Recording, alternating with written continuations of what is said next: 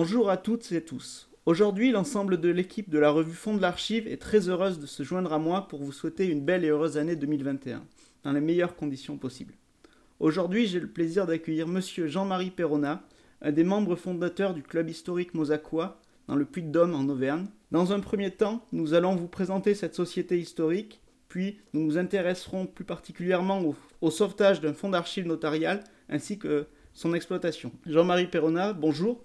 Est-ce que vous pouvez nous présenter en quelques mots la commune de Mozac et le patrimoine culturel et historique qui est, présent sur le site? Alors la commune de Mozac, c'est une petite commune par la superficie, 404 hectares exactement, c'est-à-dire 2 km sur 2. Euh, elle est euh, juste placée, elle est très bien placée au pied des volcans d'Auvergne, à 5 km de Volvic, à 5 km de Châtel-Guyon, à 2 km d'Orient, et c'est donc un triangle magique entre une ville mondialement connue pour ses sources, une ville, euh, Châtel-Guyon, qui est très connue aussi pour ses sources thermales cette fois-ci, et Orion, qui est une ville d'art et d'histoire euh, de la Renaissance absolument extraordinaire. Et puis Clermont-Ferrand, qui est tout près, à 15 km au sud de Moza. Voilà pour ce qui est de la géographie un petit peu de, cette commune de Moza. Alors le patrimoine de cette commune, c'est un patrimoine assez exceptionnel, puisque nous avons depuis le 7e siècle une abbaye de bénédictins qui a été fondée euh,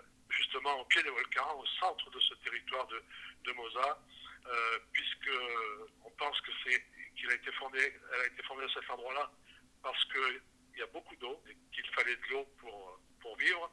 Donc le, le village s'est développé autour de cette abbaye, qui était une abbaye fortifiée au départ, avec même un château qui maintenant a disparu, qui a été modifié. Et cette abbaye est devenue très très importante. C'était une abbaye royale, euh, une abbaye qui a disparu de Cluny en 1095 et qui a eu l'honneur du premier rang par, parmi les dépendances de Cluny euh, dans toute l'Europe. Donc on mesure la notoriété de Moza à l'époque médiévale. Et en 1791, les derniers moines sont partis, bien sûr. Euh, l'abbaye a été éteinte et l'église est devenue l'église de paroisse. Nous avons un patrimoine exceptionnel dans cette abbaye. Ce sont les chapiteaux romans qui, qui figurent parmi les chefs-d'œuvre mondiaux, n'ayons pas peur des mots, euh, qui sont de la qualité de Conques, d'Autun, de Vézelay et d'autres lieux prestigieux. Et nous avons également la plus grande chasse du monde en émaux chanlevé, en émaux de Limoges, qui date du XIIe siècle et qui contient les reliques des fondateurs de l'abbaye de Mosa, Calmin et Lamandie au VIIe siècle. Voilà deux points forts, la sculpture romane et ce trésor exceptionnel, trésor médiéval qui a été exposé au Vatican, qui a été exposé à New York, qui a été exposé au Louvre, et qui est vraiment euh, le point fort de cette petite commune de bientôt 4000 habitants quand même. Alors, vous êtes un des, un des membres fondateurs du club historique Mosaque. Oui, j'en suis le fondateur, oui. oui. Euh, J'ai fondé cette association euh, tout gamin, euh, sans avoir le droit de déposer les statuts à la, à la préfecture. Donc c'est une, une, fondation entre amis comme ça, mais on a attendu d'être majeur pour, pour, la déclarer ensuite. Donc l'association existe euh, officiellement depuis 1967, mais elle a, nous l'avons fondée euh, en 1964 en réalité. Et elle a toujours fonctionné, elle existe toujours, et le nombre d'adhérents va croissant, donc c'est un bon signe. Est-ce que vous pouvez nous présenter les thématiques de travail de votre club historique? Alors il y en a beaucoup parce que on a peu de, peu de subventions et pour avoir un peu d'argent pour travailler, on, a, on, avait, on faisait beaucoup d'animations avant la crise sanitaire bien sûr. Les animations c'est un peu éclectique mais euh, des animations à connotation plus culturelle comme des concerts, des pièces de théâtre dans l'abbaye. Les concerts c'est des concerts magnifiques parce qu'il y a une très bonne acoustique.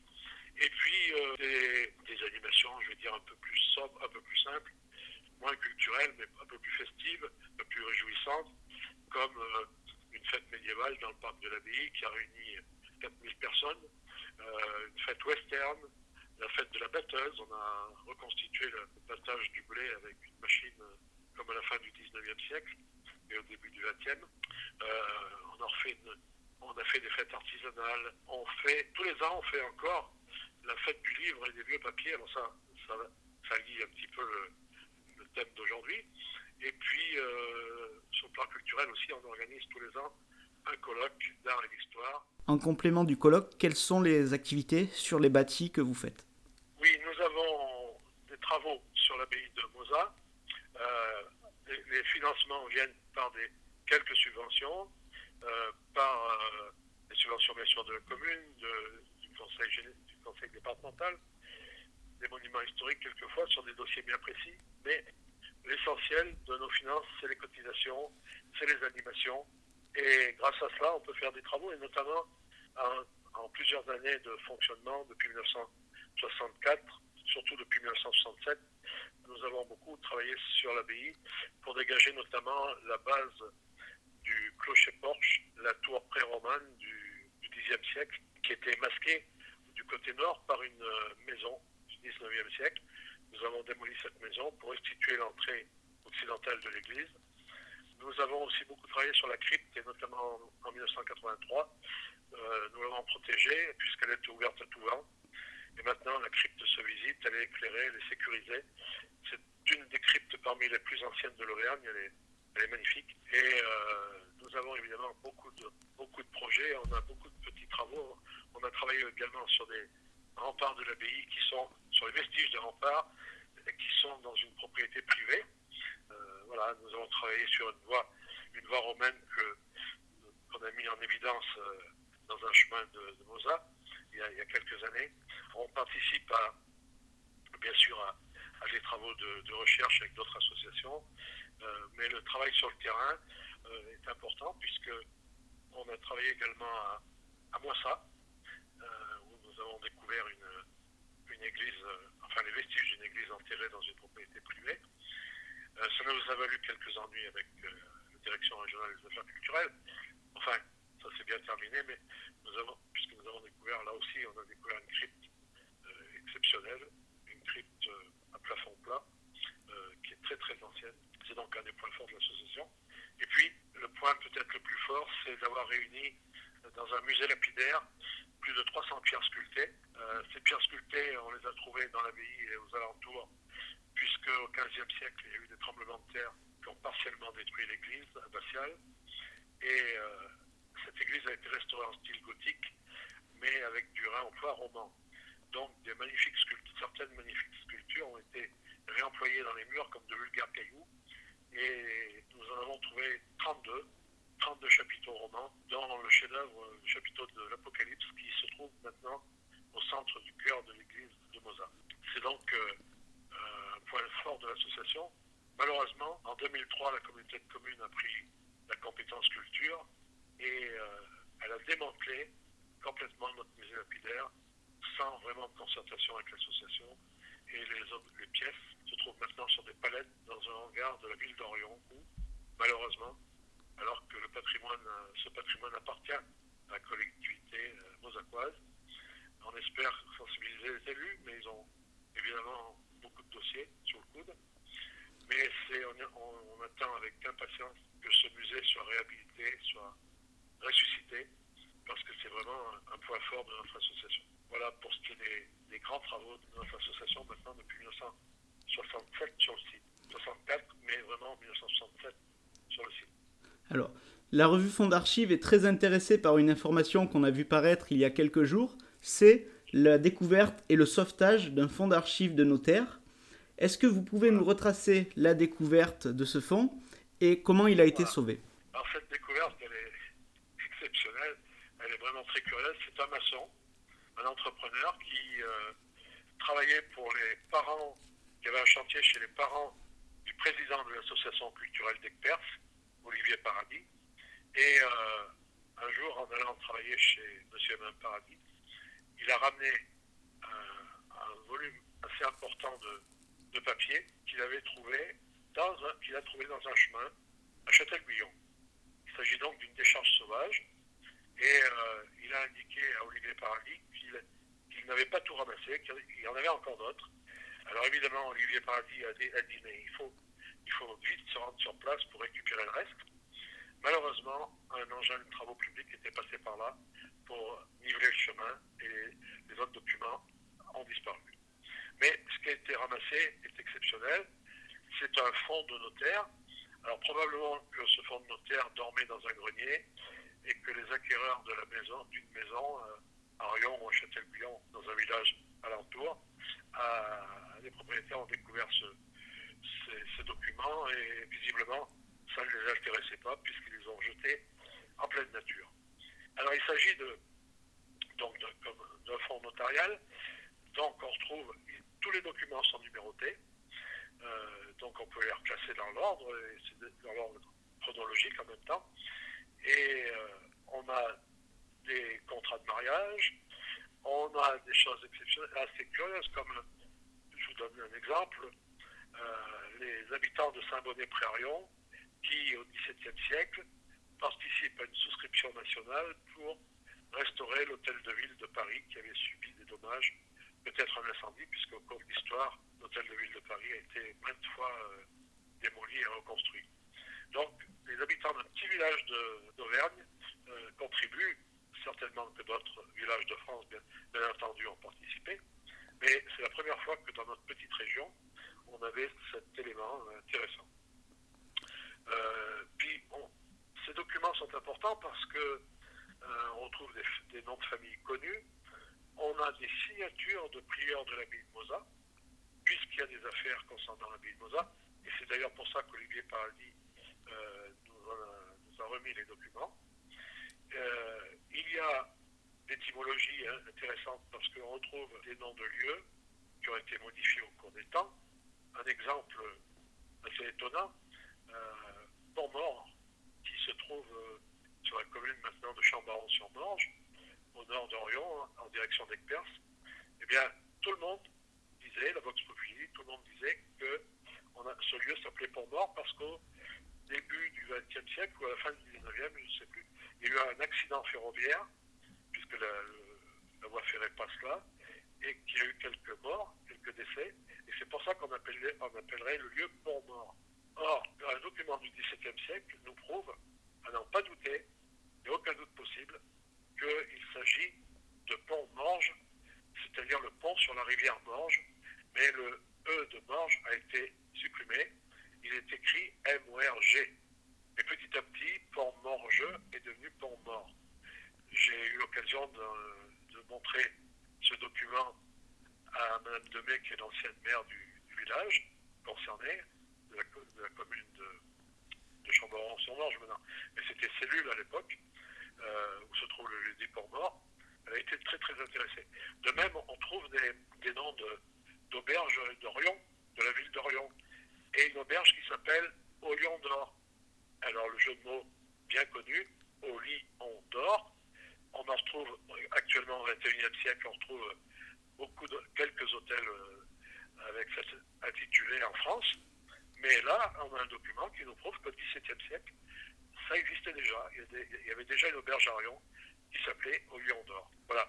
Euh, il y a beaucoup, beaucoup d'éléments intéressants euh, qu'il faudra fouiller parce qu'on a du mal à, décrypter tout ça.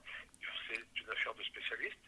Et on trouve euh, notamment, par exemple, un inventaire d'un boulanger d'Orion. C'est très intéressant. Il y a beaucoup de choses. Voilà. Donc, l'objectif, quand on aura tout, tout numérisé, euh, c'est d'en faire un recueil. Et puis nous verserons les, originaux aux archives départementales parce que notre souhait c'est que tout le monde puisse en profiter euh, et, puis que les documents puissent perdurer dans le temps. Hein. Euh, voilà. C'est l'objectif tout à fait normal de notre association. Alors, vous montrez bien par quelques exemples les apports intéressants pour l'histoire aussi bien locale, mais des choses beaucoup plus nationales et sur l'histoire de profession, sur des histoires sociales quelles sont exactement les, exploitations du fonds que vous comptez faire? Vous avez parlé de la numérisation.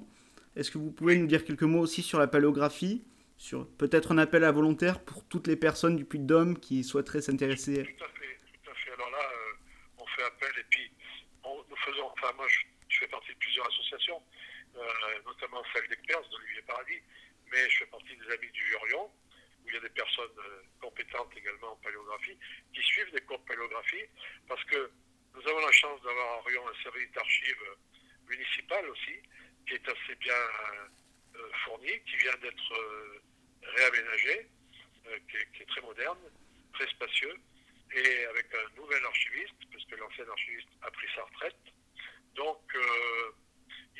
Des cours de paléographie, il y a des amis du Virion qui, y vont régulièrement, et je compte bien les mettre à contribution. J'en ai encore parlé hier avec un des amis du Virion, euh, qui bien que je lui fournisse quelques photocopies des documents pour qu'il puisse euh, essayer d'en décrypter. Parce qu'évidemment, on bute sur, quelques, sur des mots qui sont assez compliqués, et notamment les, noms de famille quelquefois. Mais alors, l'exploitation aussi qu'on veut en faire, y en a déjà commencé, puisque j'ai fait, je, fais partie du syndicat d'initiative et d'expansion touristique de Braillos et Combrailles, qui est basé à Combronde, qui édite une revue qui s'appelle Braillos et Combrailles. Et j'ai déjà euh, fait deux articles en partant de, ces archives. Deux articles, l'un sur euh, la contribution des gens de Saint-Bonnet pour l'hôtel de ville de Paris, dont je vous parlais, et puis, euh, tout récemment, j'ai fait un article sur, le, sur un procès de dîme entre l'abbaye de Menat et l'abbaye de Mosa. C'était deux grandes abbayes qui disputaient un droit de dîme en limite de Saint-Bonnet-Prarion aussi.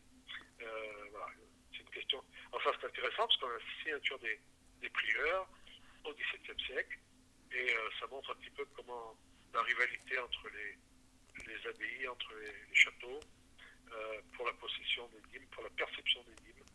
C'était assez complexe, mais très intéressant. On recommande, le, on recommande le site euh, Club historique Mosaquois où vous pourrez retrouver toutes les publications qui sont mentionnées et on mettra le lien dans la description de l'émission vers toutes les références qui existent. Voilà.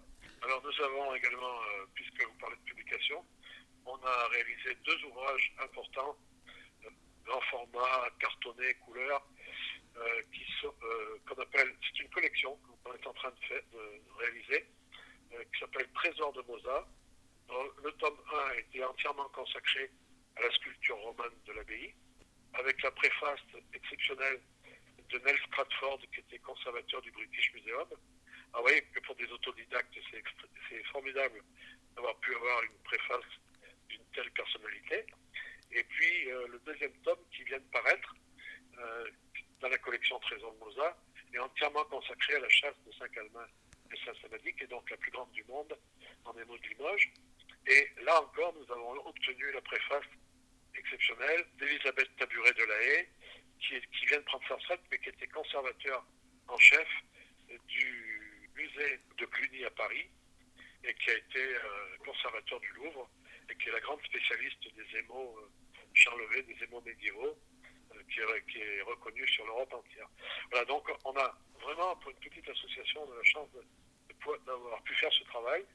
Et le troisième tome est en cours de réalisation. Ce sera peut-être le dernier de la série, de cette collection. Il sera consacré à tout le reste, puisqu'on a traité les, sculptures et la chasse. Maintenant, on parlera des vitraux, des chasubles, des statues, euh, de tout ce, qui reste, tout ce qui reste à l'abbaye, euh, des tableaux, des stalles, tout ce qui concerne ce patrimoine exceptionnel euh, qui est méconnu, puisque la sacristie de Mozart recèle encore des trésors, de même que les quelques livres qui, subsistent, les quelques ouvrages anciens qui appartenaient aux moines. Euh, notamment les antiphonaires du XVIe et XVIIe siècle. C'est vraiment très intéressant. Voilà, ça fait partie d'une des, activités de notre travail. Et puis, en cours actuellement, vous pouvez le voir sur le site de l'association, euh, nous, avons un infographiste, Vincent Ouslati, qui est en train de réaliser une maquette euh, de l'abbaye de Mozart qui sera en réalité augmentée. C'est-à-dire que dans quelques années, j'espère l'année prochaine ou dans deux ans, si tout va bien, on pourra visiter la ville de Mosa euh, avec sa tablette et, visionner à la fois l'existant et ce qui a disparu, et remettre, superposer les deux, deux éléments d'architecture. C'est ce qui s'est fait à Cluny depuis maintenant une dizaine d'années, mais et dans d'autres lieux. Mais à Cluny, c'était avec des bornes mobiles. Est-ce que là, on pourra se promener vraiment dans tout l'édifice c'est un travail extraordinaire qui est en train de se faire, qui sont extrêmement doués en informatique, évidemment, et en dessin. Et, et, vraiment, vous, verrez sur le, sur le site, c'est ce qui a déjà été fait, c'est assez intéressant. Alors on a lancé aussi une campagne de communication nouvelle parce que c'est l'actualité, il faut vraiment communiquer maintenant. On vient de changer le logo il y a quelques jours, on a créé un nouveau logo, l'association. On a, alors c'est un peu plus terre à terre, mais on a réalisé des, des t-shirts, des, des, vestes polaires, des, des gilets sans manches, des mugs, des stylos, des banderoles, tout ça avec. Euh, le logo du club, la nouvelle communication, et on va encore en faire d'autres. Alors on en donne, on en vend aussi, mais on en donne. tous les vecteurs de communication sont, sont, on travaille dessus. Évidemment, le site qu'on développe avec l'accès à, différents sites, bien sûr. Alors, une question qu'on a un petit peu abordée déjà. Est-ce que vous pouvez parler un petit peu des collaborations que vous avez avec euh, d'autres sociétés historiques et aussi avec les services d'archives On a cité Rion, mais aussi les archives départementales du Puy-de-Dôme. C'est ça, c'est vraiment les deux seuls lieux d'archives officiels, on va dire, de l'administration que nous pouvons. Si on a, on a, une fois ou deux, on a, on a travaillé avec les archives de l'Allier, puisque l'abbaye de Mosa avait des dépendances dans l'Allier aussi également puisque l'abbaye de Mosa à l'époque médiévale avait une quarantaine de, prieurés qui lui appartenaient dans le massif central. Donc euh, on en retrouve dans la Creuse, dans, le Cantal, dans la Haute-Loire, dans l'Allier, dans Puy-de-Dôme bien sûr. Donc on a travaillé aussi euh, quelques fois, mais peu de fois, avec les archives de l'Allier. Mais euh, on travaille avec les associations d'échange des documents, des informations, bien sûr, avec les associations. Mais nous avons été, enfin, en toute modestie, j'étais parmi les pionniers euh, dans les années 80 du rapprochement interassociatif parce que, avec mon ami Yves Méliade de Maringue, qui a réhabilité tanneries de Maringue avec son association, avec notre ami Jacqueline Rossignol de la Chartreuse du Port Sainte-Marie, près des Ancides, euh, avec donc Olivier Paradis, avec euh, Franck Loiseau à Artonne, avec Gaston Geoffrey et Christian Messignol à Château-Rocher, non, je ne veux pas en oublier, mais on, a, beaucoup travaillé sur l'aspect chantier d'abord dans les années 80. C'est-à-dire que même fin des années 70 et début des années 80, par exemple, on a travaillé sur Château Rocher, euh, on faisait des journées interassociatives où euh, il y a des gens qui venaient de la Chartreuse, qui venaient de Maringue, qui venaient de Mosa, et qui donnaient la main aux gens de Château Rocher. Alors c'était une aide euh, active, mais aussi une aide en matériel. Il, arrivait qu'on transporte une bétonnière, une échelle du, matériel pour aider. Alors on a travaillé donc à Château-Rocher, on a travaillé à la Chartreuse du Port Sainte-Marie, on a travaillé aux tanneries de Maringue, donc comme je vous disais, on a travaillé à Moissa. Alors à Moissa, c'est plus récent, c'est avec l'association euh, Moissa Nature et Patrimoine, mais là, euh, je dis, on a eu quelques ennuis avec la DRAC, par manque d'autorisation d'accord du propriétaire, mais enfin bon, c'est pas, pas grave ça s'est arrangé. Donc l'aspect chantier.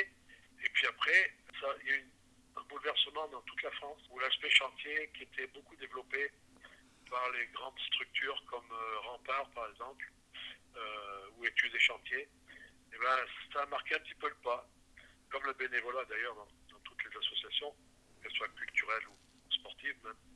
Euh, le bénévolat a marqué, un petit peu le pas et, malheureusement, en plus, avec la crise sanitaire actuelle, évidemment, il n'y a, plus d'activité de chantier. Mais on travaille, on échange. Les amis d'Experts, par exemple, font une revue. Ben, quand on peut, on participe, euh, même quelquefois en écrivant un article. Je vous disais, Braille et Combraille on écrit un article. Des amis du Lurion font une revue également. On est aussi en lien avec les amis d'Anval, avec l'association Volvic Histoire et Patrimoine, avec les amis de Marsa. tout ça, c'est Arval, c'est à 3 km de Mosa, Marsa, c'est à 3 km, Volvic, c'est à 5 km. Vous voyez, c'est dans un petit rayon, mais euh, on, a vraiment, dans chaque commune, maintenant, il y a, très souvent, euh, dans la plupart des communes, il, se montent des associations d'amis du patrimoine, d'amis de l'histoire, avec différents moyens, avec différentes compétences, mais, c'est très intéressant. Voilà. on essaye de, lier tout ça et d'informer au maximum. On a par exemple une association qu'on ne connaît pas, l'association de Nav dans l'Allier, qui systématiquement nous envoie, chaque fois qu'ils publient leur bulletin, ils nous l'envoient par informatique. Et c'est très intéressant. Et puis j'ai été pendant euh, une quinzaine d'années euh, au bureau de la Fédération européenne des sites clunisiens. donc j'ai eu l'opportunité de, rencontrer beaucoup d'associations et notamment d'aider à la fondation d'associations en Auvergne, puisque je, faisais le lien avec l'Auvergne, euh, de par ma position au bureau de la Fédération.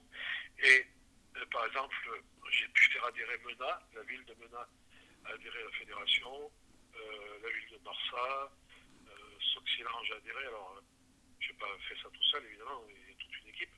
Mais tous ces gens en lien avec la Fédération des sites tunisiens, qui est en pleine expansion actuellement, puisqu'il y a pratiquement 200 sites en Europe qui adhèrent maintenant. C'est une fédération internationale. On a, en Auvergne, on a pu faire un véritable réseau tunisien. Et il y a des gens comme Nicole Laurent à Volvic, avec l'Office du tourisme de Volvic, qui a beaucoup travaillé aussi, et qui travaille encore d'ailleurs sur la Fédération des sites tunisiens. Mon fils, qui est élu municipal à Mosa, depuis peu euh, prend le relais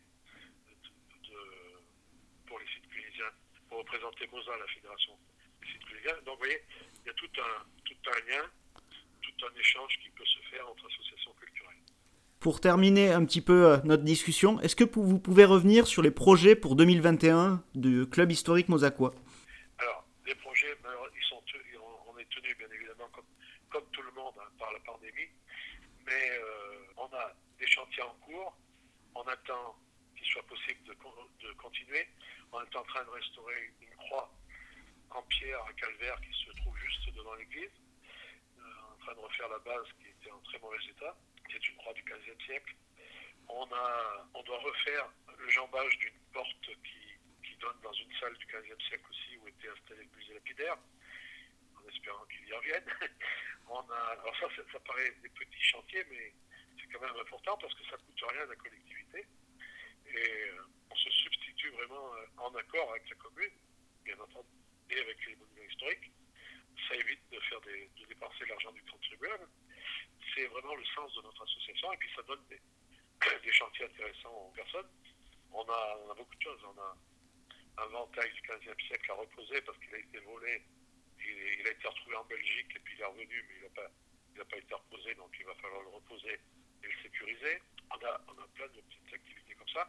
Mais le grand projet, euh, c'est cette réalité augmentée là, sur, l'abbaye de, de telle qu'elle était avant les tremblements de terre. Hein.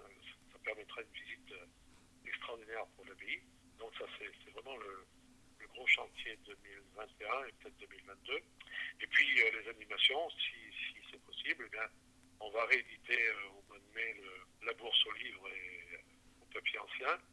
Et au mois de fin septembre, on, a un colloque qui est prévu sur le vin, la vigne et le vin, que l'Auvergne était une région très fortement viticole euh, avant le phylloxéra. Et nous avons beaucoup de patrimoine encore qui nous reste sur le vin, tant sur le bâti que sur les outils. D'ailleurs, notre association a une collection d'outils de la vigne et du vin et on, fait quelquefois des expositions. De même que nous avons une collection sur un émailleur sur lave, un émailleur sur euh, qui s'appelle Jean Borel, qui s'appelait Jean Borel, qui était vraiment le, probablement le meilleur des émailleurs sur lave. Et cette collection, on enrichit tout le temps, on crée des, brocantes. Et on a fait déjà plusieurs expositions avec d'autres collectionneurs qui collectionnent sur le même thème. Notre objectif, c'est de monter un jour un, véritable musée, si la collectivité nous le permet, parce que là encore, c'est pas évident, parce qu'un musée doit être aux. Et puis, euh, c'est un coût il faut qu'il soit entretenu, il faut qu'il soit gardé. Euh, ça, c'est difficile. Comme tous les collectionneurs, on se bute, euh, on se heurte à des problèmes de législation. Mais c'est normal, la sécurité, c'est bien normal. Merci beaucoup, monsieur Ronat. Merci pour votre présentation et pour votre passion en faveur du patrimoine de Mosaque et aussi plus largement du Puy-de-Dôme. Nous avons été très heureux de vous accueillir dans ce podcast pour la revue Front de l'Archive. Maintenant, chers auditeurs, n'hésitez pas à commenter, à partager vos idées. Vous pouvez suivre la revue sur Twitter, à Fond d'Archives, et je vous dis à bientôt pour un prochain épisode. Au revoir.